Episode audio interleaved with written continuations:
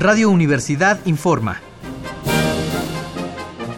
Corte informativo del viernes 20 de septiembre de 1968.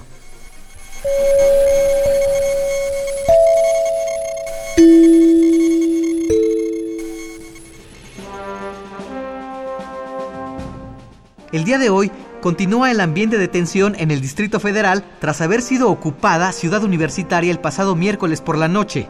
El ejército continúa en las instalaciones de nuestra máxima casa de estudios. Informamos a continuación sobre los disturbios y las declaraciones que han seguido a estos sucesos. Esta madrugada el Colegio de México en la colonia Roma recibió varias ráfagas de disparos de metralleta. Los atacantes eran 10 individuos que viajaban en automóviles sin placas. Más adelante, al despuntar el día, voceros del Consejo Nacional de Huelga declararon que continuarán los mítines relámpago en toda la ciudad. En contrapartida, el general Luis Cueto Ramírez, jefe de la Policía Preventiva, declaró que no se permitirá ningún tipo de manifestación y que será detenida cualquier persona que altere el orden público.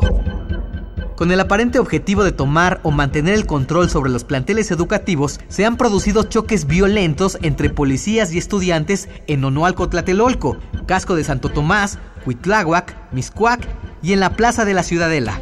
Se desconoce aún el número de heridos, pero se sabe con certeza que en todas estas zonas están siendo utilizados gases lacrimógenos y bombas Molotov. Por estos motivos, se solicita a la ciudadanía extremar precauciones, pues a lo lejos de acabar los enfrentamientos siguen multiplicándose. Nos refieren nuestros reporteros, por ejemplo, que en este preciso momento en la unidad profesional Zacatenco comienza a desarrollarse un altercado entre granaderos y estudiantes.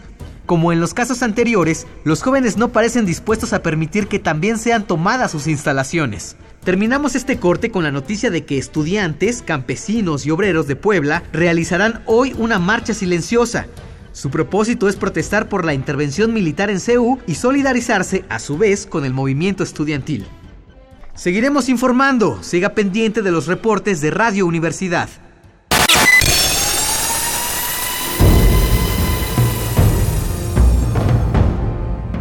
M68 50 años del movimiento estudiantil.